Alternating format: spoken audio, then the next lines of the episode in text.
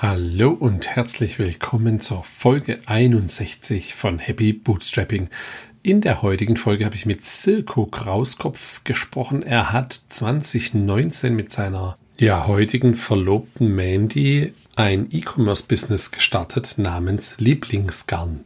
Lieblingsgarn ist ein Shop für Handarbeitsmaterialien, Stricken, Wolle, Garn, Stricknadeln, Makramee und so weiter. Und ja, heute beschäftigen sie 22 Mitarbeitende und sind im letzten Jahr über 70 Prozent gewachsen und haben in Summe 7,5 Millionen Euro Umsatz erzielt. Das ist wirklich total beeindruckend und ich fand es ja mal wieder echt eine spannende Geschichte und auch einen tollen E-Commerce-Case. Hab auch wieder einiges gelernt.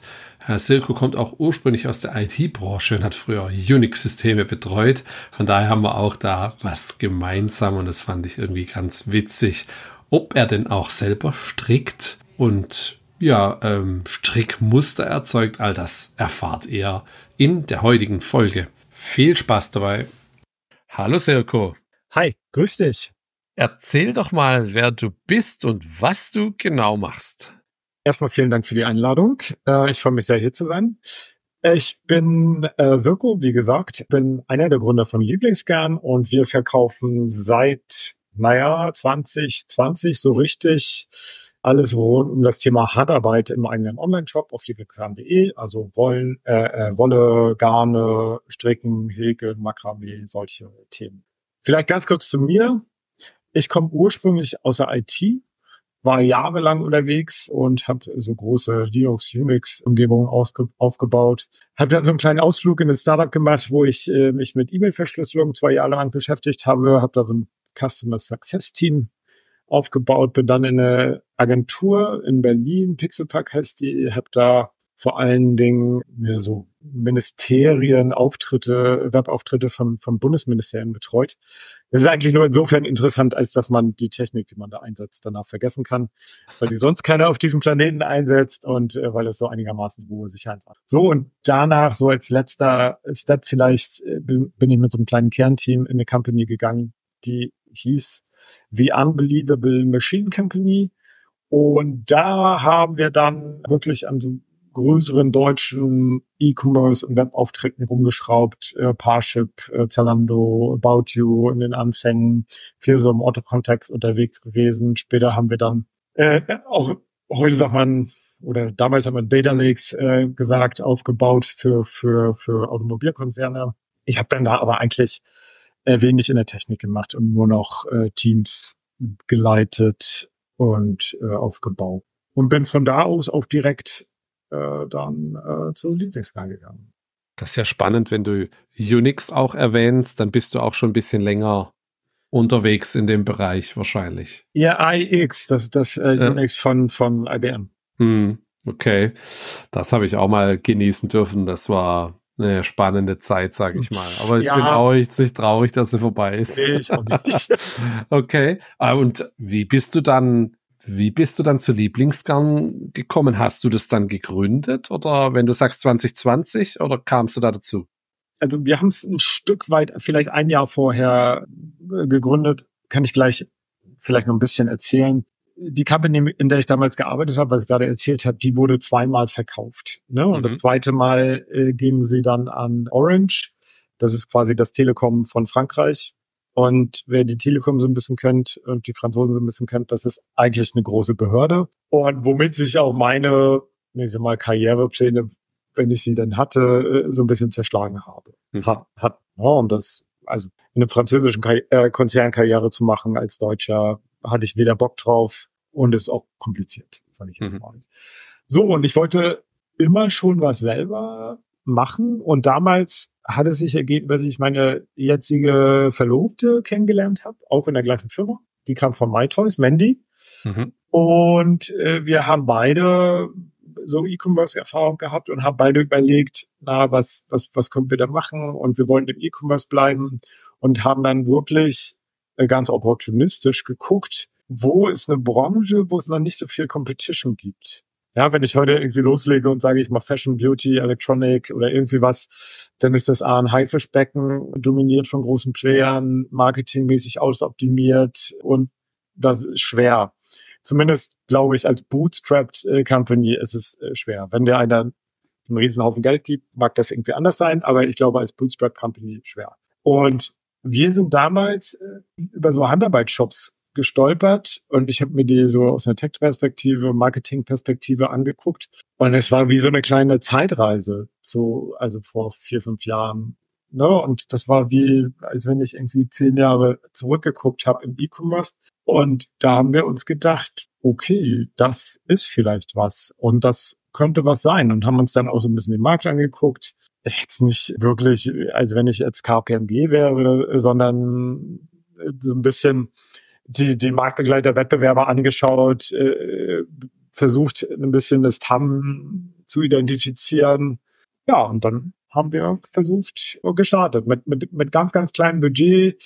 Äh, Mandy am Anfang äh, oder beide am Anfang neben unseren Jobs abends. Mandy ist dann als erste raus und ein Jahr später bin ich dann hinterhergegangen. Und am Anfang haben wir wirklich äh, aus dem eigenen Wohnzimmer, wie man das so äh, sich denkt, irgendwie Pakete versendet und sind jeden Tag mit Einkaufswagen zur Post gefahren. Die kannten uns dann schon und waren ehrlich gesagt auch total abgenervt, dass wir jeden Tag mit irgendwie so drei Einkaufswagen Paketen angekommen sind, die wir irgendwie einscannen mussten und so. Naja, ja, so startete das. Und nur mal kurz fast forward, jetzt vier Jahre später, wie groß ist Lieblingsgarn heute? Ich würde sagen, wir sind immer noch ein kleines Unternehmen. Wir sind 22 Leute heute, haben letztes Jahr ein bisschen mehr als siebeneinhalb Millionen Umsatz gemacht und haben zwei Standorte, würde ich mal sagen. Wir haben einmal einen, einen Lager, einen Logistikstandort, an dem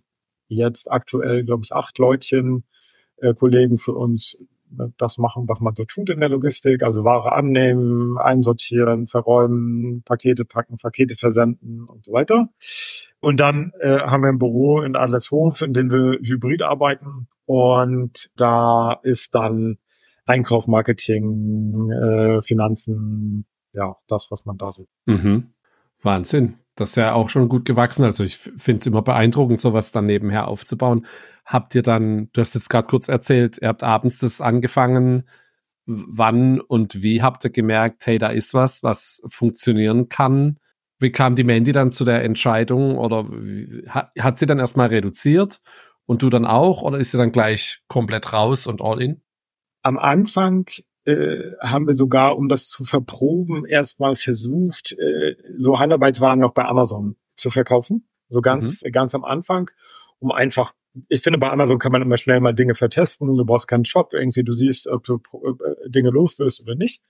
Äh, das haben wir am Anfang versucht. Das hat super funktioniert. Das haben wir anfangs auch noch ausgebaut. Da gibt's immer noch so einen kleinen Channel, wo immer noch was geht haben wir inzwischen aber schon total reduziert und wollen wir auch komplett runterfahren. Mandy ist als erste raus. Die hat damals, ich habe es ja gesagt, wir haben in der gleichen Company gearbeitet. Mhm. Äh, sie war äh, damals allerdings Werkstudentin und hat also eh, sag mal, halbtags gearbeitet, halbtags studiert und äh, da war es leichter, dass sie als erste irgendwie rausgegangen ist, ne? weil sie musste eh, weil sie dann ihre Masterarbeit geschrieben hat, raus. Also das hätte nicht anders funktioniert. Ne? Wenn, wenn du kannst nicht irgendwie studieren, einen Werkstudentenjob haben und noch eine Company aufbauen, das ist schwer. Ne? Wenn du nebenbei war, auch die Masterarbeit meinte ich ja irgendwie gerade dran, ne, das ist schwer. Und deswegen haben wir dann irgendwann, als es so ein bisschen lief, gesagt, okay, sie geht jetzt raus. Ich war ja, habe ja gesagt, dass ich damals nur äh, schon äh, Teams geleitet habe und mhm. verantwortet habe. Das heißt, ich habe ich würde sagen, schon gut verdient, mhm. so dass wir uns das auch gemeinsam leisten konnten, äh, dass da eine, ja. Ich, ich wollte es gerade sagen, als Studentin hast du doch eh drei halbe Tage. Das ist ja, kein. Ja, so ungefähr, ne? ja, aber du musst ja, wenn du eine Masterarbeit schreibst, ja. dann musst du ja trotzdem irgendwie noch was machen. Klar. Ne? Dann, Hat sie die noch äh, fertig geschrieben? Dann? Ja, ja, äh, die ist auch noch fertig. Fertig okay. geschrieben, äh, alles. Cool. Ja. Okay. Und dann bist du der Zweite gewesen, der raus ist, oder hattet ihr dann schon Mitarbeiten? Nee, ich bin dann, äh, ich bin dann also 20, ist mal so Anfang, Mitte 2018 haben wir eine GBR gegründet gemeinsam. Mhm. So, da fing so ein bisschen, aber da haben wir am Anfang nur so ein bisschen umhergeguckt und äh, schon mal gegründet, weil wir dann loslegen wollten, bis dann aber was passiert ist, was glaube ich die ersten Verkäufe bei Amazon waren 2019. Mhm. Ne, und äh, ich glaube, so Mitte, Ende 2019 ist Mandy dann raus und hat Vollzeit noch in der GBR gearbeitet und 2020, also ich sag mal, ein Dreivierteljahr später bin ich dann befolgt. Mhm. So. Und du bist dann 100 Prozent raus ich bin dann 100 Prozent drauf. Mhm. Ne, wir hatten schon Erlösstrom, das heißt, äh, weil wir abends irgendwie Dinge zu Amazon geschickt haben mhm. und, und da schon Verkäufe generiert haben. Das hätte jetzt nicht komplett so ausgereicht, um ja, uns beide äh, zu finanzieren. Aber da ich, na, wie gesagt, ein bisschen was Erspartes hatte mhm. und ein bisschen was kam rum dazu, ging das für eine Weile, sage ich mhm. jetzt mal. So? Und so eine Förderung in Berlin gibt's ja auch so, hat jetzt ein, zwei Mal, haben Sie schon äh, erzählt. Haben hab ich, äh, ich, ich habe ich hab das in der Tat bekommen. Ich habe für drei Monate so ein, ich weiß gar nicht, Gründer, für drei Monate habe ich eine Art Gehalt bekommen, mhm. äh, was natürlich ein Bruchteil von dem war, was ich, was ich vorher hatte, aber was geholfen hat. Ne? Mhm. Du, du musstest da eine Reihe von, äh, das war jetzt auch nicht so kompliziert. Äh, einen Antrag einreichen, mhm. musstest da vorsprechen, was hast du so vor, wie sieht das Business aus und wie so ein Mini, ich sag mal, Projektplan haben, wann willst du irgendwie Geld verdienen und so. Da schreibt man sich das, das so zusammen und dann, das war eigentlich relativ easy. Mhm. Viele sagen ja, oh, das ist so kompliziert, äh, da diese ganzen Gelder zu beantragen. Ja, man muss ja ein bisschen was ausfüllen, aber ich, das ist jetzt auch keine Raketentipp. Mhm. Okay. Ah ja, spannend. Hast du so noch kurz zur Geschichte vorab, habt ihr auch noch andere Sachen vertestet? Also andere Produkte oder seid ihr dann gleich, habt ihr euch auf das Thema gestürzt und habt gemerkt, das funktioniert und das weiter ausgebaut? Äh, wir haben so ein bisschen naja, bei Amazon kann man ja so Cherry-Picking machen, wenn man, wenn man möchte, ne? weil Amazon selbst das riesige Sortiment hat, da braucht man gar nicht auf ein eigenes Sortiment irgendwie achten. Anders als im eigenen Online-Shop. Nur, und dann haben wir schon am Anfang so ein bisschen hin probiert, oh, nochmal dieses zu verkaufen, nochmal jenes zu verkaufen. Das waren aber nie Produkte unter, unter einer eigenen Brand, sondern immer Fremdmarken. Mhm. So, und das ist auch der Grund, weswegen wir oh, äh, ja das immer weiter reduzieren. Weil wenn du Fremdmarken vertreibst, dann macht das keinen Sinn auf Amazon. Ja, da gibt's irgendwie auf der gleichen Buybox 20 äh, andere, die die gleiche Marke, das gleiche Produkt vertreiben. Du hast eigentlich immer so ein Race to the Bottom mit dem Preis. Ja, so. Und deswegen wollen wir klaren Fokus auf unseren eigenen Shop und produzieren es immer weiter. Aber ihr verkauft heute auch noch auf Amazon dann? Oder habt ihr dann eigene gibt, Produkte? Mhm. Es gibt einen klar, ganz klar, also was heißt ganz klein? Ich sag mal, der Split, Umsatzsplit ist heute 80 Prozent Shop, 20 Prozent Amazon. Noch vor einem Jahr war das, äh, ich würde mal sagen, 55 Prozent Shop, 45 Prozent Amazon. Und ich denke mal, also unser Plan ist es eigentlich in den nächsten zwei Jahren, das so einigermaßen auf Null runterzuholen. Okay. In, interessant. Ich dachte immer, das sei immer ganz cool auch, damit die Leute die Marke finden und discovern und auch. dann musst du sie rüberbringen. Okay. Ist es auch, ist es dann, wenn du eigene Produkte hast. Mhm. So, und wenn du, äh, wenn ich jetzt aber sage, ich verkaufe Adidas Sneaker, mhm. dann ja, kann ich maximal den, die, die Amazon-Brand äh, irgendwie nach vorne stellen, weil kein Kunde weiß am Ende, bei welchem Händler er bei Amazon kauft. Hm. Ne, der, der, kauft ja das Produkt und nicht irgendwie bei irgendeinem Händler und merkt hm. sich auch nicht, oh, da habe ich jetzt mein Lieblingsgarn bei was gekauft, äh, das, äh, da gucke ich mal, dass ich bei dem Händler wieder was kaufe. So funktioniert es ja leider nicht. Ja. Ja, interessiert, interessiert mich später noch ein bisschen dann, wie, wie da euch da genau, wie ihr genau die Kunden rüberbringt. Dann, wann habt ihr dann äh, die GBR zu GmbH umgewandelt? Auch 2020. Okay. Auch 20, also 2020 ist viel passiert. Da äh, habe ich äh, den, äh, den Online-Shop äh, gebaut, also aus dem Boden gestampft, möchte ich mal sagen, äh, zusammen. Ich glaube, da kam, war 2020 Corona? Nee, ja, ging's los, ja. Da ging das los, ne? Und da waren wir auch so ein bisschen gezwungen und getrieben und ich habe wirklich innerhalb, glaube ich, von drei Wochen so einen Shopify-Shop mhm. aufgebaut, für den ich mich heute schämen würde, sage ich jetzt mal, aber der damals ganz gut funktioniert hat. Ne? Und wir sind zu, im gleichen Atemzug haben wir eine Umwandlung gemacht von der GBR zur GmbH, was ich keinem empfehlen würde, das so zu machen, weil das aufwendig ist.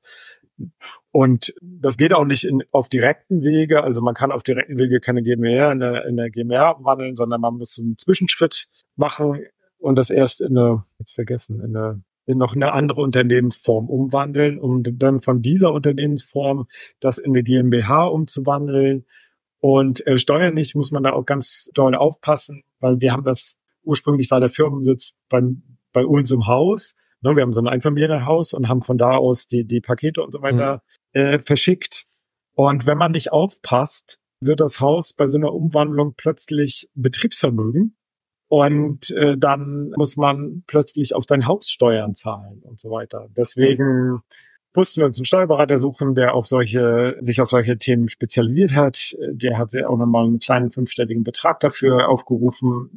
Also ich würde heute, wenn ich es normal machen würde, eher mit einer UG, wenn das Geld nicht da ist, mit einer UG starten, die dann ja automatisch zu GmbH werden kann oder eher gleich die GmbH gründen, wenn, wenn hm. das finanziell hm, verstehe. Ja, interessant. Ja, du hättest ja eine Garage anmieten können für die Firma. Dann wäre die Garage Betriebsvermögen gewesen und du hättest so, so wie die ja. Vene Startups erzählen können, wir haben in der Garage gestartet. Ja. Ist ja auch gut. okay. Du hast ein bisschen was zu, zum, zum Firmensetup schon erzählt. Hybrid arbeitet ihr. Wie viele Leute habt ihr, die dann im Büro arbeiten und wie viele, du hast acht, glaube ich, gesagt, im Lager. Das heißt, der Großteil arbeitet im Büro? Äh, genau. Wir haben eine Kollegin, die arbeitet komplett remote, die bei uns den Kundensupport, äh, Kundendienst macht. Die arbeitet komplett remote. In äh, Schleswig-Holstein sitzt die. Und im Büro haben wir ein Setup, äh, dass wir zwei äh, feste Office-Tage haben und äh, die anderen Tage sind Homeoffice. Manche Leute kommen auch dann mal äh, einen Tag öfter oder so. Das, das, also keiner ist verpflichtet, hm. die Tage im Homeoffice zu verbringen, aber die allermeisten äh, sind dann im Homeoffice. Mhm. Am Anfang haben wir gesagt, äh, dass jeder sich aussuchen kann, Hauptsache erstmal zwei Tage im Office. Das hat aber eher dazu geführt, dass, äh, keine Ahnung, jemand kommt am Montag und äh, sitzt dann doch alleine im Office, weil alle anderen irgendwie nicht da sind. Und das hat nicht so gut funktioniert. Deswegen mhm. haben wir da zwei feste Tage gewählt. Was für uns ganz gut klappt. Und wie weit ist euer Lagerstandort weg vom Office? Na, der Lagerstandort ist auch in Berlin. Und ist groß. Ja, ich, ist so. Ich sag mal, du brauchst eine halbe, dreiviertel Stunde mit dem Auto. Okay. Ja. Würde ich mal sagen. Also ist schon ein Stück. Aber ja, ich meine, aus dem Büro musst du normalerweise nicht so häufig äh, vor Ort im Lager sein. Mhm, ja, äh, okay. Mandy, Mandy oder ich sind einmal die Woche da vor Ort, aber so die anderen Kollegen, es gibt manchmal Situationen, da, da müssen alle mal ran und im Lager mal aushelfen, so zu Peakzeiten, aber ansonsten ja, sind wir gar nicht so oft im Lager. Mhm. Okay, wie, teilst du dir mit der Mandy die Themen auf? Ist es, war es von vornherein klar oder ist es so jetzt im Laufe der Jahre entstanden? Wir sind, also das ist ein Stück weit gewachsen. So kann ich es mal sagen. Und äh, teilweise gab es auch schon äh, Themen, die vorher ich hatte, dann Mandy hatte und umgekehrt. Mhm. Äh, heute ist es so, Mandy macht HR, Finanzen, betreut die Logistik. Also wir haben einen Lagerleiter vor Ort, der da die allermeisten Themen macht, aber so die, ich sag mal, Projekte dort, äh, die da begleitet werden und, und die HR-Part da dran, äh, das, das betreut Mandy alles und die One-on-Ones mit dem, mit dem, äh, mit unserem Lagerleiter. Ne? und ähm, was habe ich denn? Ich vergesse, was wenn Mandy das erzählt, erzählt sie immer ganz viel, was sie so alles macht. Ich kann mir erzählen, ich mache, betreue auf jeden Fall das Marketing und den Ankauf. Mhm. Marketing, und das hat sich so ergeben. Das Marketing, weil, weil ein großer Channel bei uns Performance Marketing ist, wo wir Geld bei Google einwerfen und ich das ist eigentlich im weitesten Sinne Datenauswertung. Ich komme aus IT und da liegt mir das einfach so ein bisschen. Mhm. So hat sich das ergeben an der Stelle. Aber Einkauf bedeutet ja auch, dass du dann die Produkte raussuchst. Da hätte ich jetzt erwartet, dass sie dann eher näher dran ist. Klischee-mäßig und so wahrscheinlich. Ja, das ist Klischee. Also ja. Mandy hat, ich sag's mal so, Mandy hat mehr Berührung mit den Produkten als ich. Aber wir sind beide, ich habe es ja gesagt, wir haben die Branche nicht ausgesucht, weil wir irgendwie so ein Hobby hatten oder so, sondern äh, weil wir geglaubt haben, dass wir in dem Thema noch was reißen können und äh, da im E-Commerce noch was gibt. Hm. So. Und den Einkauf mache ich nicht selbst. Wir haben nur zwei Kollegen. Also eine Kollegin, einen Kollegen, die da den Einkauf machen. Und wir haben auch jemand, der bei uns das Category Management macht. Das heißt, da sitzt jemand, der sich, der näher an den Produkten ist und wirklich auch die, die Produkte aussucht, die Produkte pflegt. Es gibt auch Saisonalitäten und äh, saisonale Produkte und dann guckt, was, wird ausgelistet, was wird eingelistet und, und, und. Ja, und ich gucke da eher so auf einer, auf einer Satellitenperspektive oder Hubschrauberperspektive, sag ich mal, drauf auf die Themen. Ja. Mhm. Interessant, jetzt, ja, ich, ich finde es ja echt schon eine spannende Sache dann. Was für eine Rolle hat Corona damals dann gespielt, dass ihr gewachsen seid? Weil sind die Leute ja zu Hause gehockt und haben wahrscheinlich was zu tun gebraucht. Ich denke, das Klar. hat im ersten Jahr ganz gut funktioniert dann. Äh, das hat uns Rückenwind gegeben. Natürlich, hm. also wie, wie so vielen äh, Online-Firmen, gerade in der Handarbeitsbranche, so wie du sagst, die Leute saßen zu Hause, haben überlegt, was mache ich äh, und ja, wir konnten gar nicht so viel Ware ranbekommen, wie wir verkauft haben, oder gar nicht so viel okay. versenden, wie wir verkauft haben. Das im Umkehrschluss gab es danach aber auch so einen kleinen Kater. Ne? So, also das viele haben ja gedacht oder gehofft, äh, sage ich mal, dass dieses Corona hoch, dass das mitgenommen wird von der mhm. E-Commerce-Branche. Das war ja, äh, hat sich ja als Fehler herausgestellt. Ne? Wir sind mhm. ja, da sind wir. Wahnsinn, ja, Stichwort Produkte. Was kann, was kann ich denn heute alles bei euch kaufen? Wir bespielen, also ich, ich weiß nicht, wie, wie sehr du dich mit dem Thema Handarbeit auskennst, sage ich mal. Im Handarbeit, in, in, in der Handarbeits, im Handarbeitsbereich gibt's verschiedene große Kategorien, möchte ich mal sagen. Wir bespielen heute die Kategorien Stricken, was eine der größten Handarbeitskategorien ist, Häkeln und Makramee. Es gibt noch eine weitere richtig große Kategorie, das wäre Nähen ne, in, in, in diesem Bereich. Das machen wir nicht, weil das kompliziert ist, wenn du so Stoffe verkaufst. Weil Stoffe werden so auf großen Ballen, musst du die einkaufen und musst dann im Verkauf die zuschneiden und das ist ein ganz anderes Handling. Das haben wir jetzt noch nicht auf dem Zettel. Ja, das mhm. steht äh, mit so einem Fragezeichen äh, irgendwann in der Zukunft und wäre eine Ergänzung, ist aber jetzt noch nicht. Mhm. Das passt auch in unser Lager nicht. Also. Ja, da brauchst du da musst du wahrscheinlich so ein 3D-Drucker, will ich jetzt mal sagen. Oder du musst ja eine Maschine erfinden, die dir das automatisch zuschneidet und ja. paketiert. So. Aber wenn es sowas noch nicht gibt, ansonsten ist es wahrscheinlich auch schwierig umzusetzen. Immer wenn du Hand anlegen musst, um was zu verpacken und zu verschicken, dann macht es das Handling auch teuer. Es gibt Verstehe. Shops, äh, es gibt Shops, die haben sich darauf spezialisiert. Und okay. das ist auch eine, äh, wenn man mit den Leuten spricht, ist da auch eine hohe Marge in den Produkten drin. Mhm. Aber wir haben jetzt ja, anderthalb tausend Quadratmeter Lagerfläche und die platzt jetzt schon so ein bisschen aus mhm. den Nähten. Unser Mietvertrag reicht ja noch anderthalb Jahre in etwa und ja, nächstes Jahr um diese Zeit Suchst wir wahrscheinlich Lager.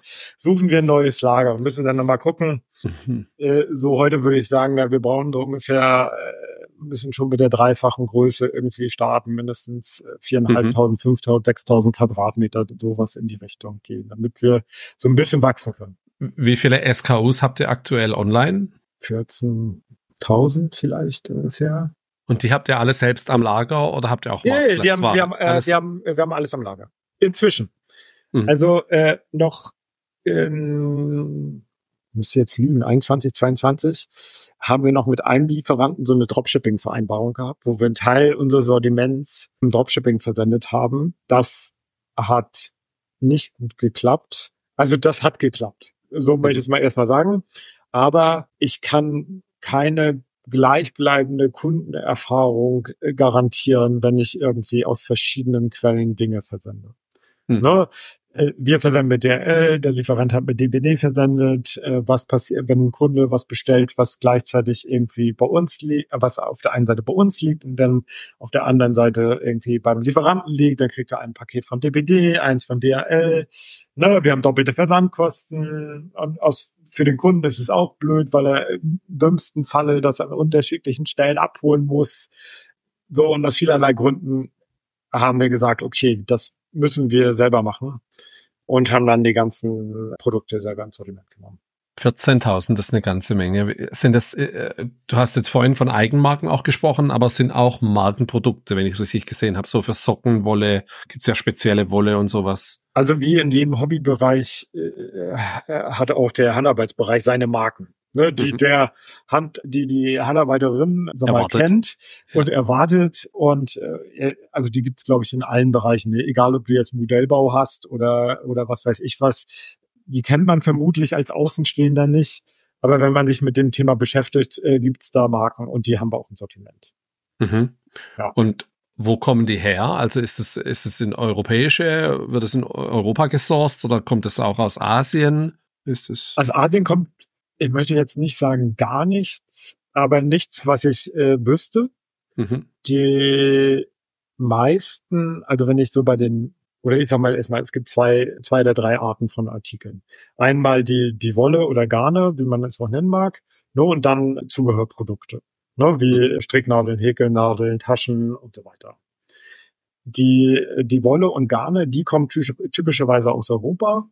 Wenn das äh, Naturprodukte sind, also Merino oder, oder, oder, oder, oder Kaschmir oder was weiß ich, was es da alles gibt, dann werden die häufig in Italien produziert. Mhm. Ne, das sind in der, da, da werden in der Regel äh, besteht äh, so ein Garn oder nicht in der Regel stimmt nicht, aber oft besteht so ein Garn nicht nur aus einem Material, sondern aus mehreren Materialien, die mit in meiner versponnen werden. Und diese Spinnereien, äh, die sind in Italien. Dort wird das alles versponnen und dann wird das äh, geliefert nach, ähm, äh, nach Deutschland oder äh, nach ganz Europa.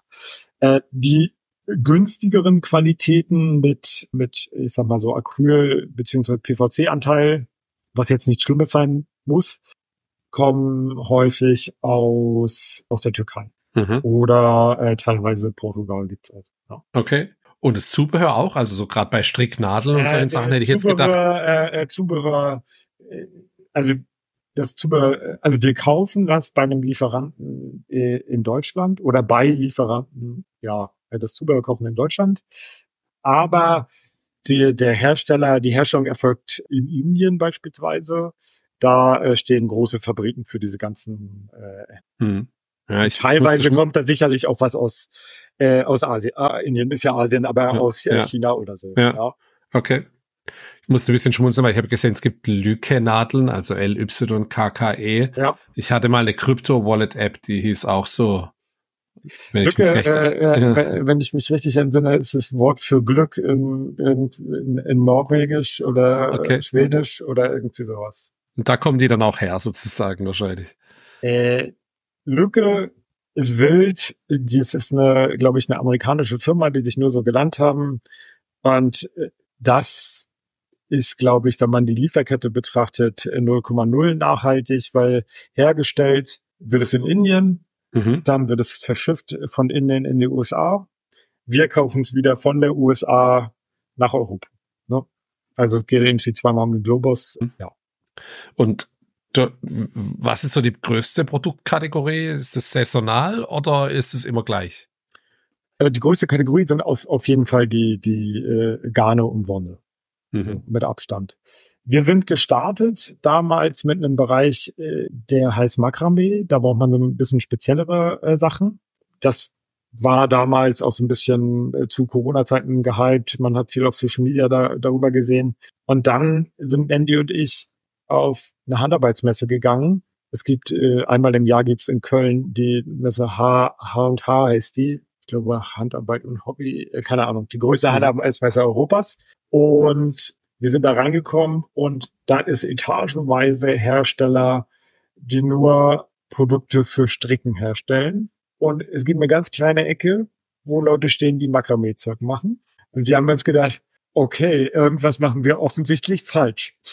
So, und haben uns dann auf das Stricken mehr fokussiert und äh, versucht, äh, da einen Fuß in die Tür zu bekommen und da äh, Produkte einzulisten. Mhm.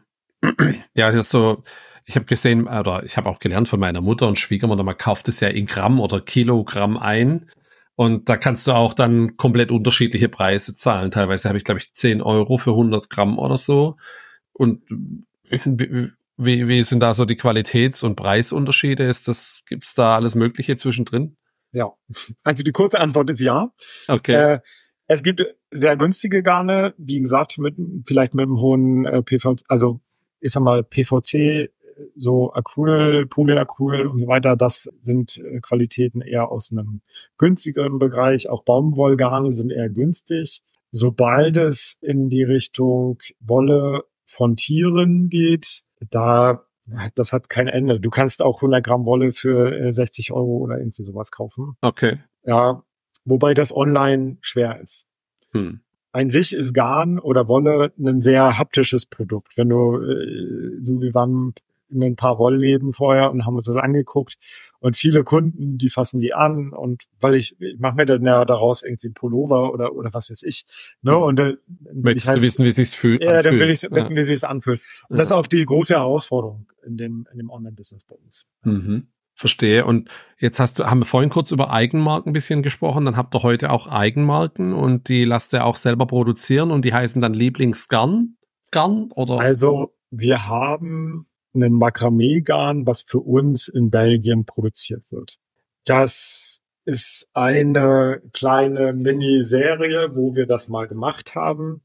Mehr haben wir noch nicht gemacht. Das okay steht bei uns auf dem Zettel und fällt immer wieder runter, weil wir noch nicht mal dort sind, dass wir alle, äh, sag mal, Fremdmarken eingelistet haben, die wir einlisten wollen würden, sage ich jetzt mal. Das ist auch gar nicht so einfach, weil viele Garnhersteller oder Wollhersteller haben eine richtig tolle Abneigung gegen das Online-Business. Mhm. Die, wenn du sagst, okay, ich habe einen Online-Shop, dann verkaufen die dir nichts. So. Warum? Äh, die wollen lokale, also es ist wie überall, die kleinen lokalen Wollhändler sterben. Mhm. Ne, die, also die kleinen Lädchen und so weiter, die, die sterben einfach aus. Jetzt kann man sich natürlich fragen, da warum sterben die?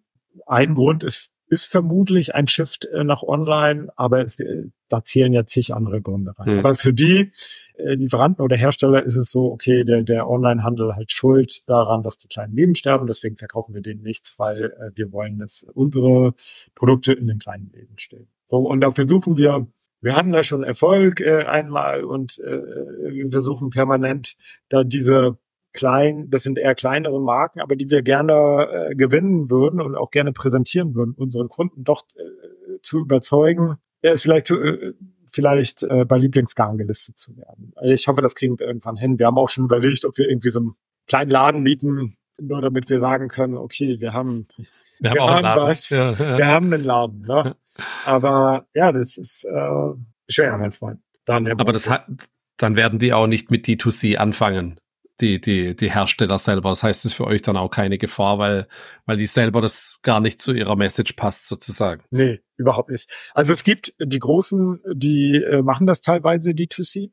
Das ist so. Äh, aber am Anfang hatte ich da auch Sorge, dass das vielleicht problematisch wird für uns oder uns Umsatz einbußen oder was weiß ich irgendwie gibt für uns. Aber das bis dato nicht passiert. Und äh, genauso könnte man sich auch fragen, muss ein Zalando Angst haben, weil jetzt irgendwie Nike einen eigenen Online-Shop hat oder Adidas oder sonst da wer? Ich glaube nicht. Mhm. Es geht ja auch immer, also Online-Shops leben ja auch davon, so ein kuratiertes Sortiment zu haben am Ende und mehr Auswahl zu haben als als eine reine äh, als eine reine Marke, sage ich mhm. jetzt mal an der Stelle. Und ähm, Interessant. Ich habe gesehen, es gibt auch, ich habe ich hab mir das tatsächlich ein bisschen angeschaut, 800 verschiedene Anleitungen, zumindest mal in der Kategorie, in der ich war. Ja. Also, dass ich Strickanleitungen oder Häkelanleitungen mir kaufen kann. Teilweise sind sie kostenlos, teilweise kosten sie Geld. Macht ihr die selber? Kauft man sowas ein? Wie funktioniert das? Teilweise machen die selber, äh, wenige allerdings. Teilweise arbeiten wir dort mit Menschen zusammen, die diese Anleitungen produzieren. Also es sind, äh, es gibt so verrückte Strickerinnen, mhm. die äh, denken sich eigene Designs aus, machen auch eigene Fotos und mit denen kooperieren wir und die listen wir ein. Teilweise gibt's von den Herstellern Anleitungen, äh, die wir auch einlisten. Man muss sagen, dass Anleitungen für uns natürlich nur ein Vehikel entschuldige, äh, Vehikel sind für äh, zum Verkauf der eigentlichen Produkte. Mhm. Und ja, selbst wenn so eine Anleitung irgendwie vier Euro kostet, da das ist jetzt nichts, ja, ja. wenn das wegfallen würde, wäre das jetzt auch nicht so schlimm. Ja, wir verdienen dann daran, wenn ein Kunde sich dazu die Produkte kauft, um die Anleitung dann herzustellen. Mhm. Okay. Wie kannst du, was kannst du sonst über die Marge sagen, die man bei so einem Geschäft dann mitnehmen kann? Ist da irgendwas, was du so grob announcen kannst? Na, das hängt davon ab. Äh, äh, das, das, ja, wo fange ich an? Also, das, das, die Herausforderung in dem Geschäft ist, das kann man gut oder schlecht finden, niemand kauft ein einziges oder ganz, ganz selten wird nur ein einziges Produkt gekauft. Mhm. So, wenn ich jetzt beispielsweise, ich will mir einen Pullover stricken, dann brauche ich irgendwie vermutlich äh, 10, 12 Knäule von irgendeiner Wolle. Na, dann kaufe ich noch eine Stecknadel dazu und vielleicht noch eine Anleitung. Die muss ich mir alle im Lager mhm. irgendwie zusammensuchen und die äh, wird dann an den Kunden versendet. Und unterschiedliche Produkte äh, sag mal, haben unterschiedliche Margen, je nachdem, was für Einkaufskonditionen wir haben. Und, und dann, was am Ende äh, dabei rumkommt, ist natürlich auch nochmal, äh, die ist die Retourenquote. Äh, die ist jetzt bei uns einigermaßen niedrig, möchte ich mal sagen, wenn ich es mit dem Fashion äh, vergleiche, liegen wir bei einer Retourenquote von, ich glaube, viereinhalb Prozent oder irgendwie ah, okay, sowas. Super. Äh, mhm. Ist okay. Äh, ja. ne? Aber ja, damit, aber damit kalkulierst du ja auch die Preise. Hm. Und es liegt natürlich auch daran, wie hart du in den Wettbewerb gehst. Ne, wie, also Preis ist natürlich ein Merkmal, wo ein Kunde gerade online irgendwie auch nachguckt. Ne, du musst mhm. dir vorstellen, wenn du den Pullover strickst, das sieht zwar so aus, oh, so ein Knoll Wolle kostet vielleicht nur 6,90 Euro oder sagen wir 7, äh, 7 Euro. Wenn du 10 Knolle brauchst, bist du mhm. über 70 Euro. Ja. Ne? Und äh, dann, dann lohnt sich das schon zu vergleichen. Aber ich mhm. sage mal, vor äh, äh, vor, vor, vor Steuern und so weiter bleiben sicherlich ja, so an die 20 Prozent, möchte ich mal sagen. Mhm. Okay, cool. Ja, du hast, äh, um das Thema Produkt abzuschließen, es gibt ja äh, diese, ich sag mal, Saison, wo man so typischerweise Wollsocken strickt, so im Herbst und dann verschenken das die Mütter, Schwiegermutter zu Weihnachten häufig auch an unsere Kids, sage ich mal, was auch cool ist auf jeden Fall. Ist es so was, was ihr arg spürt? Und du hast auch Makramee angesprochen. Ist da, gibt's, also meine Frau macht es sehr gern zum Beispiel, um so ein bisschen runterzukommen. Ist es noch, ist es noch da oder hast du da, gibt's so viele so Hype-Cycles in dem Bereich? Das ist super saisonal. Mhm. Also vom Umsatz her ist es so, dass wir in den, in, in unserer Saison, also in der Handarbeitssaison, so möchte ich sie mal nennen, die so, ich sag mal, von Ende September bis je nach Wetter mhm. äh, bis in den März so reingeht, äh, sind die Umsätze sicher dreimal so hoch wie im Sommer. Okay. Und am Anfang äh, hatte ich da meine Sorge im Sommer, ja. ne, wenn die Umsätze gehen irgendwie runter und du plötz, äh, hast plötzlich, du hast so einige Monate, wo du nicht profitabel bist, mhm. was sich jetzt als normal rausgestellt hat. Du denkst, oh, oh Gott, hoffentlich zieht das wieder an, was ist denn jetzt mhm. los, was machen wir falsch äh, und äh, stellst so ein bisschen die Dinge in Frage. Aber wenn du das so drei, vier Jahre machst, dann, das kommt immer pünktlich mal zwei Wochen früher, mal zwei Wochen später äh, ziehen die Umsätze wieder an. Und das hängt auch stark am Wetter. Ja. Mhm. Okay. Und so neue Themen wie jetzt Makramee es damals war, äh, wie, wie kriegt man sowas mit dann auf Social Media und Co? Social Media ist sicher ein Thema. Dann äh, sind wir auf Messen, wo wir uns neue Sachen ansehen. Aber es gibt so Dinge wie äh, Punch Needling und so, das, das ist jetzt auch nicht neu, wo man mit so einem, das mhm. lässt sich irgendwie schwer erklären jetzt, aber wo man mit so einer Nadel quasi so Bilder äh, stechen kann. Ja. Also es gibt so, es gibt in unserem Bereich irgendwie verschiedenste Themen, wo man noch Dinge machen kann, so möchte mhm. ich mal sagen, wo wir auch Dinge machen wollen. Wir sind jetzt nur, ich sag mal, limitiert von, von, von der Anzahl unserer Mitarbeiter. Okay. Also wir können, unsere Liste der Projekte, die wir gerne machen wollen, ist lang. Also auch von den, sowohl von den äh, Kategorien, die wir erschließen wollen, von den Sortimenten, sowohl in der Breite als auch in der Tiefe, die wir gerne erschließen wollen, die, die ist lang. Äh, genauso lang ist die Liste der Themen, die wir gerne im Marketing oder in der Technik machen wollen. So, wir müssen da priorisieren und ein bisschen mhm. Pareto-Prinzip und so weiter. Ja. Verstehe. Ja, Marketing hast du jetzt gerade schon ein bisschen angesprochen. Das würde mich jetzt mal interessieren, was du hast äh, Performance Marketing angesprochen. Ist so euer Nummer eins Kanal, wie ihr an Neukunden kommt? Aktuell würde ich sagen, ja. Und äh, bei Performance Marketing eigentlich auch nur bis dato nur Google. Und da so äh, alles, was man so bei Google macht, äh, Search-Kampagnen, Performance-Max-Kampagnen, Shopping-Kampagnen. Okay, Display machen wir jetzt nicht, aber so alles, was man da so tun kann ansonsten. Dann CRM funktioniert gut, auch wenn wir da besser werden könnten, würde ich mal sagen. Mhm. Ich habe auch letztens den Podcast von dir mit, wie hieß er dann, äh, die, die waren die aus Österreich oder was, die ähm, mit der E-Mail-Agentur? E äh, ja, genau, der, der, der war ganz ja. spannend, habe ich gehört. Ja. Habe ich sogar ein bisschen was mitgenommen, was ich mal ausprobieren wollte. Mhm. Ähm, und äh, da können wir aber sicherlich noch besser werden, optimieren. Ist aber auch inzwischen ein guter Kanal für uns. Und äh, der dritte Kanal ist so organischer Traffic über ja, so SEO-Maßnahmen. Mhm. Ja, über irgendwie Anleitung, über unseren Blog äh, und so weiter. Mhm. Ich, ich habe gesehen, ihr habt auch irgendwie 15.000 Follower auf Instagram, auf Facebook deutlich weniger. Das ist wahrscheinlich auch kein Kanal, der da noch groß funktioniert. Oder bespielt ihr denn auch? Ich sag's mal so, wenn wir heute, also aus Umsatzsicht, äh, könnten wir heute äh, Instagram, Facebook und alles Mögliche abstellen und würden das nicht merken. Okay. Ich glaube, äh, von den Bestellungen her äh, kommen irgendwie fünf Bestellungen im Monat über Instagram oder so. Das liegt aber auch daran, weil wir das vermutlich nicht richtig machen. Wir haben da schon viel mhm. probiert, aber es ist kompliziert. Es ist auch kompliziert inzwischen im Social Media, ich sag mal, organisch zu wachsen, gerade im Meta-Bereich. Was wir probieren wollen, ist Performance Marketing bei Meta. Das müsste eigentlich mhm. funktionieren. Unsere Zielgruppe, meiner Meinung nach, müsste dort sein. Also mhm. unsere Zielgruppe sind äh, Frauen von Anfang 20 bis Ende 60 äh, mhm. und da äh, wirklich Frauen und die müssten sich eigentlich entweder bei Facebook oder bei Instagram. Mhm. Ja, also das, das müsste eigentlich funktionieren. Haben wir äh, bis dato aber in der Vergangenheit äh, nur einmal probiert, äh, ganz am Anfang. Und da hatte ich bei Facebook ein ROAS von, äh, ich sag mal, 1,8 oder so und bei Google von 6. Naja, und dann habe ich gedacht, naja, machen wir halt Google. So, hm. und das wollen wir dieses Jahr aber noch machen. Okay. Wir machen und noch ein bisschen Pinterest? was bei Pinterest. Ja. Ich wollte gerade sagen, wir machen noch was, äh, wir machen noch was bei Pinterest, da kommt auch einiges an Traffic drüber, aber das ist, da sind wir nicht gut drin, den zu konvertieren. Also der konvertiert mit 0,1 oh, okay. Prozent oder irgendwie sowas da kann man sicher noch besser werden. Ne? Also wenn sich da jemand auskennt, kann er sich gerne bei dir melden. Ich, ich fand es ja. nur überraschend, weil ihr, ihr habt viereinhalbtausend Follower, aber eineinhalb Millionen Aufrufe, was ich zumindest public angezeigt bekomme. Das ist, glaube ich, eine ganz gute Quote da. Ja, leider, äh, Pinterest ist ja ganz viel Inspiration. Ne, mhm. Da, also, wie mache ich was, wie mache ich dies? Und äh, zu unseren freien Anleitungen und so, da äh, kommen viele Leute zu den Blogartikeln aber äh, das, das mag auch in unseren Blogartikeln liegen. Äh, liegen. Wir haben noch nicht so die Hook äh, im Kunden drin, dass sie dann in den Shop kommen und dann auch äh, was kaufen. Was kaufen.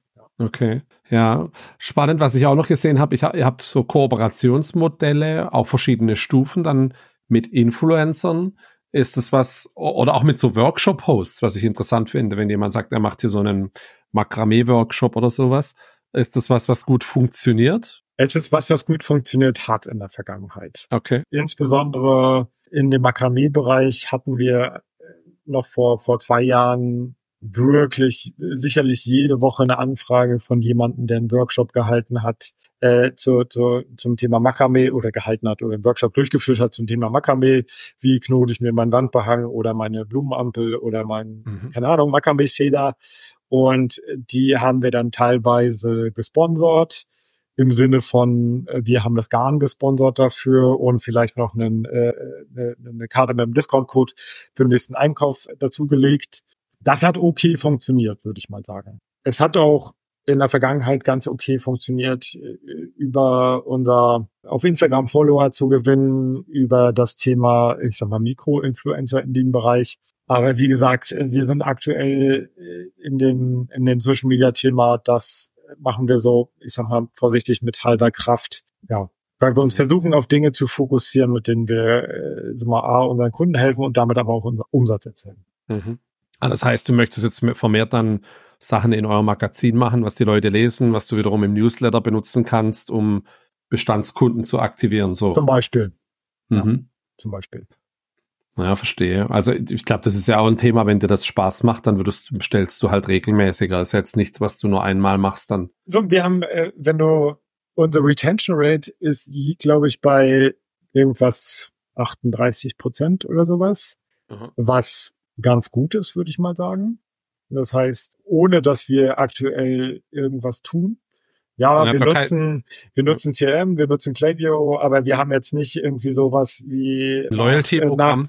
Äh, äh, sowas haben wir nicht, äh, mhm. auch wenn mich meine Kollegin immer nerven damit, äh, dass wir das doch äh, mal machen sollten. Aber wir schreiben jetzt auch nicht nach drei Monaten, ey, kauft euch jetzt mal endlich wieder oder irgendwie sowas. Äh, das macht wir alles noch nicht. Ne? Und mhm. äh, trotzdem ist die Retention Rate aber einigermaßen hoch, würde ich jetzt sagen. Mhm. Ja, das heißt, wenn man da was tut, könnte die sicher höher sein. Aber ich glaube, am meisten tut man etwas dafür, dass Kunden wieder bei einem kaufen, wenn man einen guten Job hat, wenn man schnell versendet, wenn man gute Produkte hat, wenn man einen guten Kundenservice hat. Hm. Das heißt, wenn man seine ganzen Hausaufgaben gemacht hat. Hm. Und Gutes bevor man Erlebnis. seine ganzen Hausaufgaben nicht gemacht hat, ja, wenn man, wenn man kein gutes Kauferlebnis hatte, dann kann ich danach irgendwie fünf E-Mails hinterher schicken. Hm.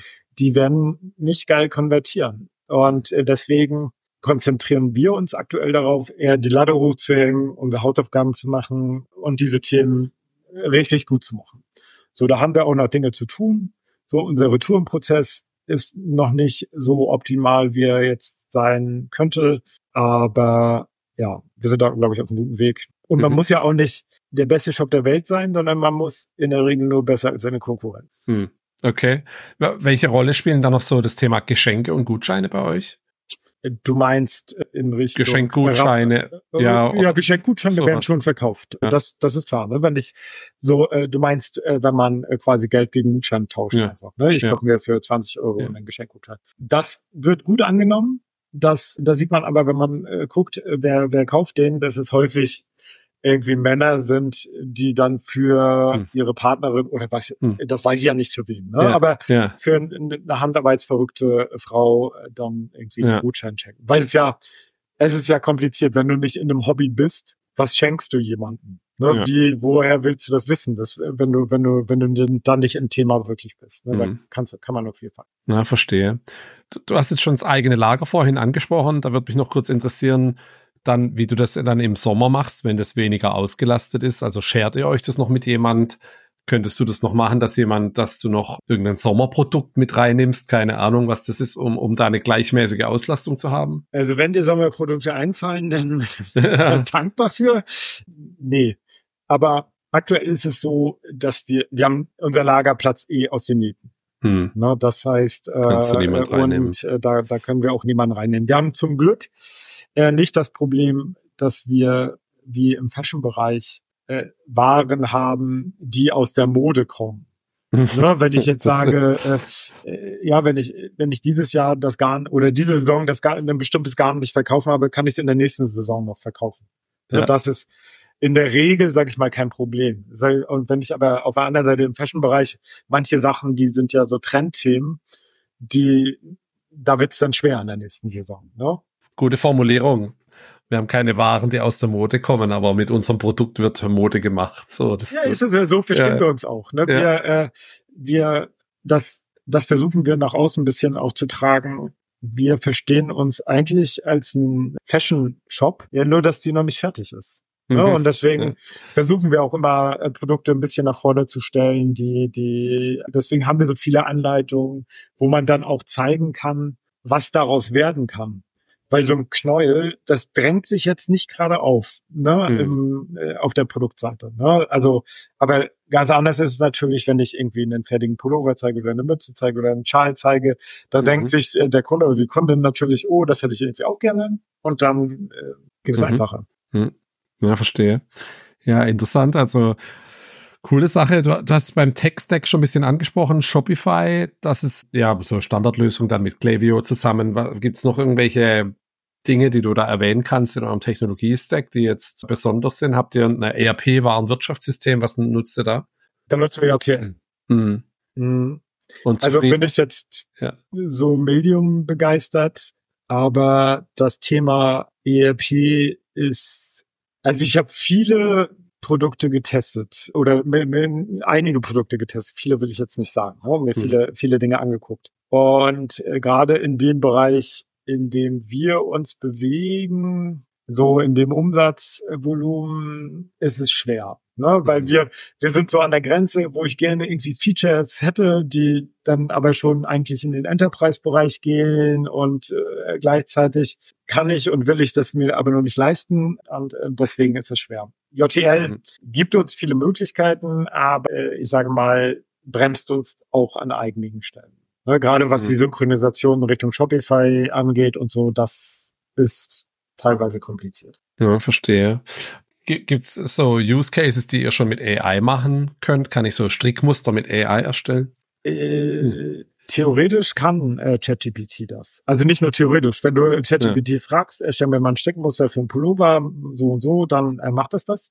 Mhm. Ich habe, wir haben es aber noch nicht getestet, was da wirklich rauskommt äh, am Ende. Ne? Ob das, ob da irgendwie wirklich was Sinnvolles bei rauskommt. Äh, theoretisch äh, wäre das ein spannender Case. Ne? Aber mhm. so die, diese, diese künstlichen Intelligenzen, die fantasieren ja manchmal auch noch sich so Dinge zusammen. Und wenn man ja äh, wenn man mal versucht, sich ein äh, Kochrezept zu erstellen zu lassen, dann sind da auch manchmal schräge Sachen drin, zum ja, Beispiel. Ja, das stimmt, ja. Ja, und äh, so von daher haben wir das noch nicht probiert.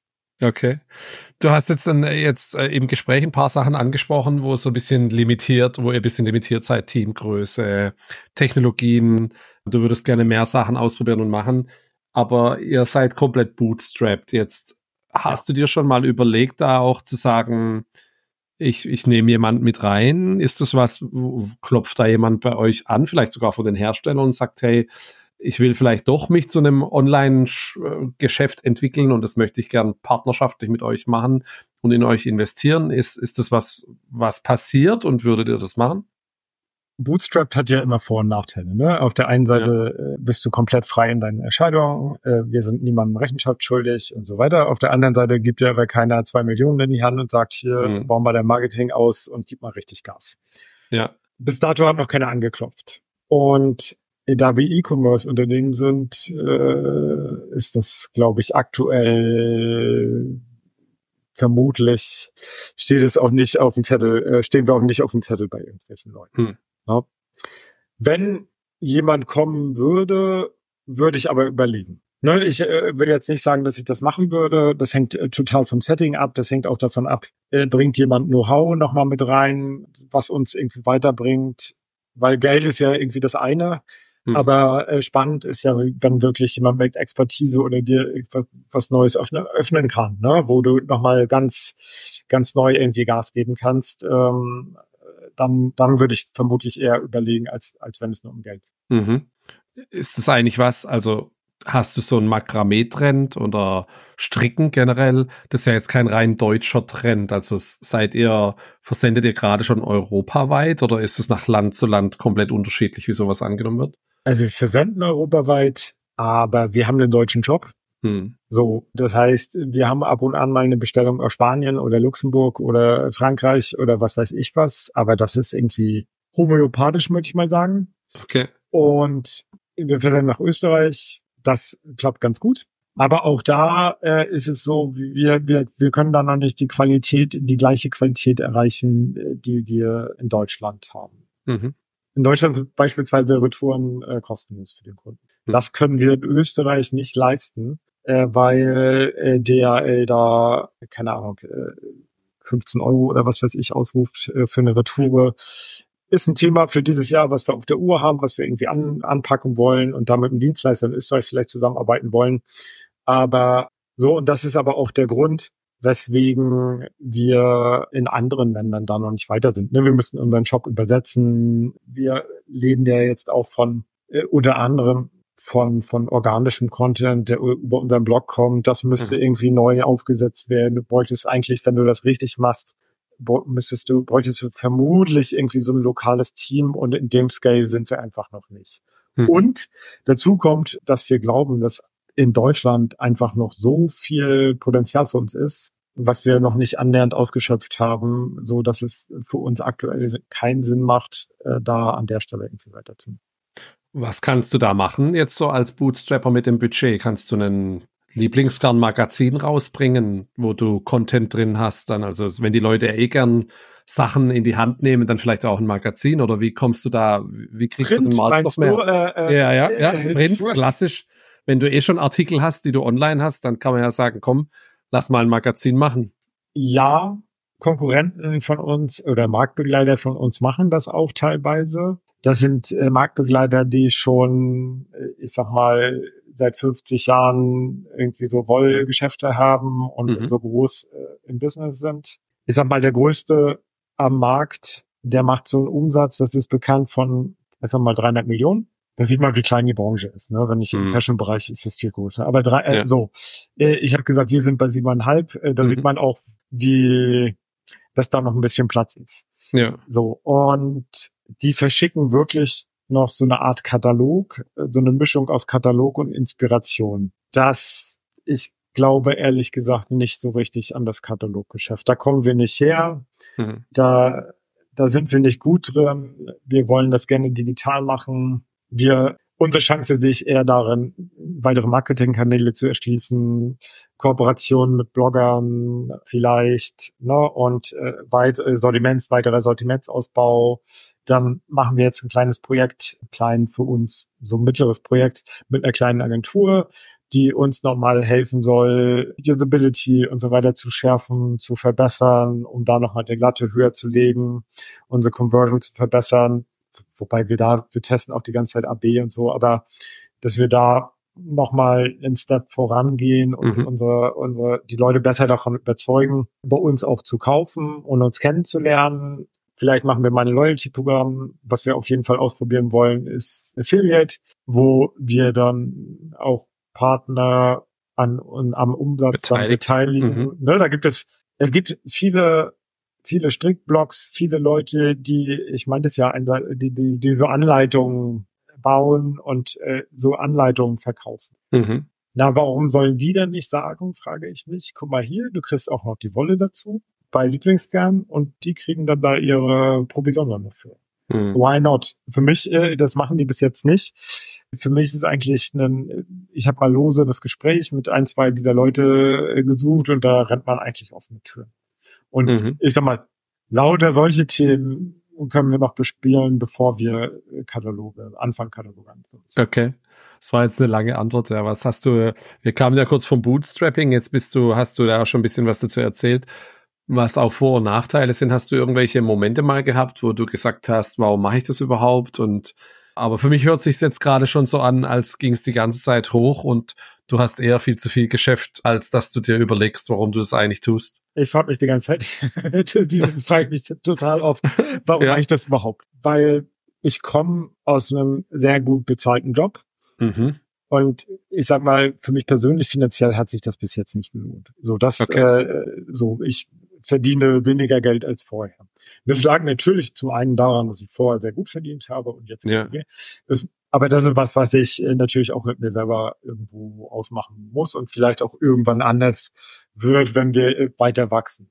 Aktuell ist es so, dass wir wirklich alles reinvestieren in die Firma, in unser Wachstum und so weiter. Der größere Punkt ist eher die Arbeitsbelastung. Ne? Dass mhm.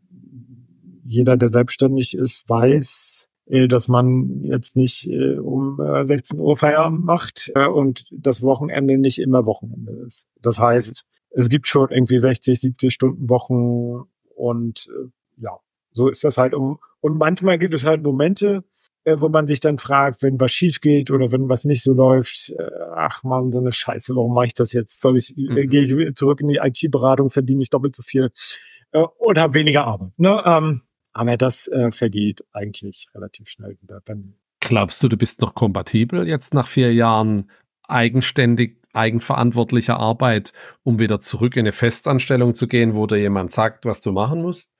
Also ich habe ja auch in meiner Festanstellung nachher zum Schluss eher im Management äh, mhm. gearbeitet und war ja, ich hätte einen Chef über mir, also wie es immer so ist in größeren Firmen, irgendwer ist immer chefiger. Sag ich jetzt mal, wenn du jetzt nicht gerade der Gründer ja, bist. The bigger fish. Ja, so sieht's mal aus. Ja. Aber trotzdem hatte ich relativ viele Freiheiten. Ne? Okay. Also sowohl wie ich die Dinge mache, wie ich mir meine Zeit einteile äh, und so weiter. So. Und von hm. daher, wenn ich das gleiche normal hätte, wäre das jetzt kein großer, vermutlich jetzt keine große Sache. Aber das steht auch gar nicht zur Debatte. Ja. Ne, das, äh, es gibt nur, nur weil du gefragt hast, ob es nicht ja. manchmal solche Momente gibt. Ja, ja, es, es äh, ja schon, klar. Ja. Die, die Momente gibt's, ne, wenn ich ja. manchmal irgendwie abends um zehn den Laptop ausmache oder um elf oder was weiß ich. Und hm. ja, es sieht immer so aus, als geht alles nach oben. Das sieht man aber manchmal nicht, wenn man nicht von außen guckt, ne, wenn man so dicht dran ist. Je dichter man an, an so Dingen dran ist, desto größer wirken die Probleme. Sag ich mal, dichter man an einem Problem dran ist. Und manchmal muss man sich ein Stück weit zurücknehmen und wenn man so einen Schritt zurücktritt und mal reflektiert, okay, was hat man denn schon erreicht? Und dann sieht man auch erst wieder, sag mal, das Bild. und äh, dass man auch was geschafft hat. Ne? Und manchmal hast du halt so strampelst so an, an, an so Themen und denkst, oh, das geht irgendwie nicht voran und ich wäre schon gern viel weiter und das klappt irgendwie nicht. Und das ist aber eigentlich nur so ein Mikrothema. Ähm, ne? Und wenn du das große Ganze betrachtest, und das muss man manchmal machen, dann ist auch wirklich alles gut gelaufen. Und wenn man es öffentlich im Podcast reflektiert, ne? Also ja, so ich, ich kann es dir sagen, so in viereinhalb, fünf Jahren sowas aufzubauen, das finde ich schon mega cool einfach und ist jetzt ja auch nicht was, was jeder schafft. Und äh, was mich jetzt natürlich noch interessiert, bist du jetzt glücklicher, auch wenn du mehr arbeitest, weil es deine eigene Firma ist? Kannst du das, kann man das in Worte fassen? Es ist, also es gibt, äh, wie ich vorher gesagt habe, es gibt solche und solche Tage. Es ja. gibt äh, äh, äh, zu der, an den, an den allermeisten Tagen mache ich die Dinge gerne die ich mache und freue mich auch auf die Arbeit und klapp morgens irgendwie immer noch engagiert das Notebook auf und habe was im Kopf, was ich irgendwie mhm. ausprobieren will, wo ich mir denke, okay, wenn, wenn wir jetzt das machen, dann, dann, dann bringt uns das voran und jetzt nur noch das und das und das und heute rede ich mal mit dem und dann kriegen wir irgendwie was hin. Das äh, würde ich schon sagen, dass es in 90 Prozent äh, der Fälle so ist. Und äh, das ist auch cool. Ne? Und natürlich gibt es in 10 Prozent andere Tage, wo ich manchmal morgens eine E-Mail lese und mir denke, ach fuck, warum? warum? Ja, ja. Aber, Verstehe. aber das ist auch in einem normalen Job so. Ne? Das, das, das stimmt, jetzt, ja.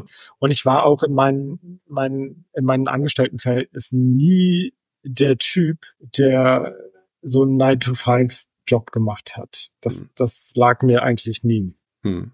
Ich hatte immer Bock, irgendwie mehr zu machen und Dinge auszuprobieren und äh, Dinge voranzutreiben. Ja, da kann ich komplett mitfühlen. Ja. Ja, danke für die Insights, Mensch. Also, was hast du noch oder was habt ihr jetzt mit Lieblingsgarn noch für Ziele für dieses Jahr? Na, wir sind letztes Jahr zumindest im Shop um 70 Prozent gewachsen. Dieses Jahr wollen wir um 50 Prozent nochmal wachsen. 70 Prozent ist halt also allein, um das nochmal zu reflektieren, das ist schon eine Nummer, weil du bist ja jetzt schon nicht mehr klein von 100 auf 200.000 oder so, ne? Sondern 70 Prozent ist schon ein Wort. Ja, ja, äh, wenn man das so sagt, ja, dann, ja. dann ist das so, ne?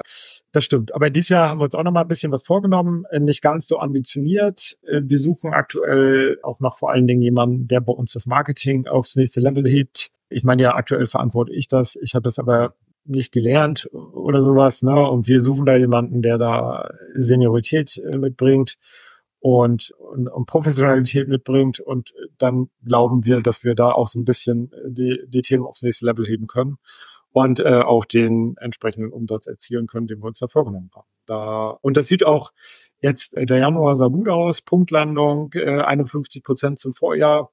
Äh, Februar müsste auch ganz gut sein. Und dann kommen nachher leider äh, die Sommermonate, die ich schon ange, äh, angesprochen habe. Ne? Wenn, mhm. Immer wenn es äh, Frühling wird, äh, schlagen zwei Herzen in mir. Ich, auf der einen Seite persönlich freue ich mich, oh, endlich für das Warm und endlich für das Hell. Und auf der anderen Seite denke ich mir, ach, verdammt, jetzt sinken unsere Umsätze. Ja. ja.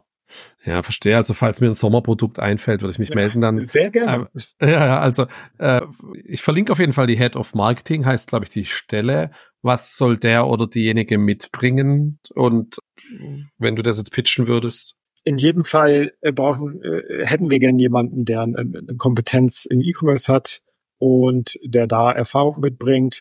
Und dann ist es im Marketing, also machen wir digitales Marketing und da wäre es gut, wenn wir in einem der, der Bereiche, die man so äh, bespielt, ich sage jetzt mal äh, Performance Marketing, SEO, SEA, irgendwie was, da äh, noch Kompetenzen äh, mitbringt.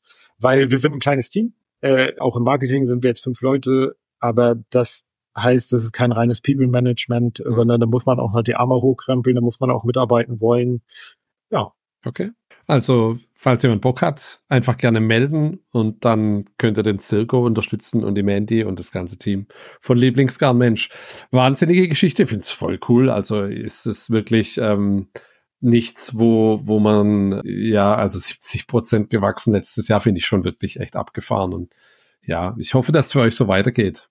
Ja, das hoffe ich auch. Und äh, ja. mich, äh, wenn, wenn ich meine Freunde, wenn man meine Freunde so fragt, äh, äh, keiner von denen hätte jemals gedacht, dass ich mal so eine Firma habe, in der ich irgendwie so Handarbeitsprodukte ja. verkaufe. Äh, ich meine, ich komme aus der IT. Ja. ja. Aber heute, ich würde sagen, ich kenne mich ganz gut aus. Meine Kolleginnen ja. wollen mich immer zum Stricken äh, überreden, aber das habe ich leider nicht die Geduld für. Ah ja, komm, aber das ist doch noch gut. Das wäre jetzt noch, das ist natürlich noch die letzte Frage jetzt dann. Wann machst du das dann auch dieses Jahr? Nee, gar nicht. Äh, nee, also ich habe es ein paar Mal probiert und nach zwei Minuten Fummelei werfe ich das in die Ecke, weil ich das so, dieses Fummeln so kirre macht. Ja. Nee, darf ich nicht die Geduld für. Nein. Okay. Ich bin gespannt, Mensch. Ja, ich wünsche euch alles Gute äh, Dankeschön. für dieses Jahr und echt eine coole Sache. Vielen Dank fürs Teilen der Story. Dankeschön. Also. Alles klar. Mach's gut. gut. Vielen Dank. Tschüss. Ciao. Ciao. Ja, und das war auch schon wieder Folge 61 von Happy Bootstrapping. Hast du selber eine spannende Geschichte zu erzählen? Kennst jemand, der auch ein erfolgreiches gebootstrapptes Unternehmen aufgebaut hat oder auch Solo-Founder ist, dann ja, schreib mir gerne oder empfehle mir den Case gern weiter. Alles gern per Mail an hallo at happy-bootstrapping.de. Ich freue mich auch immer über Bewertungen, Kommentare, LinkedIn-Nachrichten. Ja, Fax habe ich glaube keins, aber ihr werdet schon eine Möglichkeit finden, mir zu schreiben. Vielen Dank dafür. In der nächsten Folge habe ich mit dem Jonas Emde gesprochen. Der Jonas ist Geschäftsführer der Agentur Mind2. Das fand ich ganz spannend, denn die waren früher eine Product Company und haben sich dafür entschieden, wieder Agentur zu sein. Das fand ich spannend. Höre nächste Woche unbedingt rein. Schöne Woche, bis dann. Ciao.